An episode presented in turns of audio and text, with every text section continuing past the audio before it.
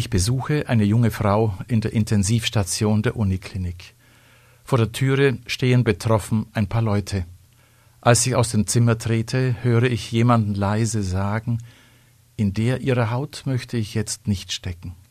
Ich fahre die Straße an der Justizvollzugsanstalt vorbei mit etwas beklemmendem Gefühl. Vergitterte Fenster, dahinter Menschen, die ihre Strafe absitzen. In deren Haut möchte ich nicht stecken. Eine Familie hat nette Kinder, ein schönes Haus, ein gutes Auskommen, nach außen hin eine Vorzeigefamilie. Niemand weiß, dass die Familienverhältnisse schon seit langem zerrüttet sind. Ob ich in deren Haut stecken möchte? Ein junges Mädchen ist ungewollt schwanger geworden.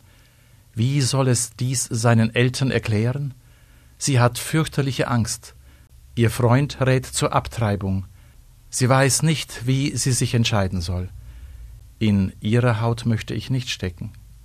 Nicht in der Haut eines Depressiven, der mit seinem Leben nicht mehr zurande kommt, in der Haut eines Querschnittgelähmten, eines Alzheimerkranken. Und wenn ich in mich hineinhorche, in meiner Haut verbirgt sich so vieles, Größe und Elend, Kraft und Müdigkeit, Lachen und Weinen, Bejahung und Verneinung, Leben und Sterben. In meiner Haut, die geliebt, umarmt, gesegnet, aber auch ausgenutzt, misshandelt, gedemütigt und krank sein kann, so dass ich am liebsten aus meiner Haut führe. Aber in welche hinein? Mark Twain meinte einmal in seiner hintergründigen, humorvollen Art Zwischendurch würde ich so gerne aus meiner Haut fahren, in eine andere hinein. Aber wenn ich die anderen heute um mich herum so daliegen sehe, lohnte es sich nicht, in diese hineinzufahren.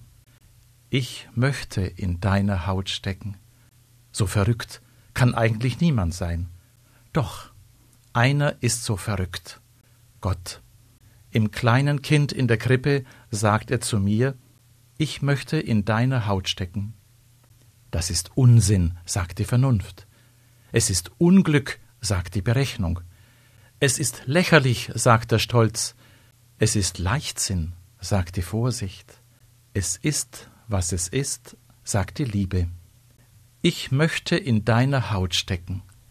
So verrückt kann eigentlich nur die Liebe sein.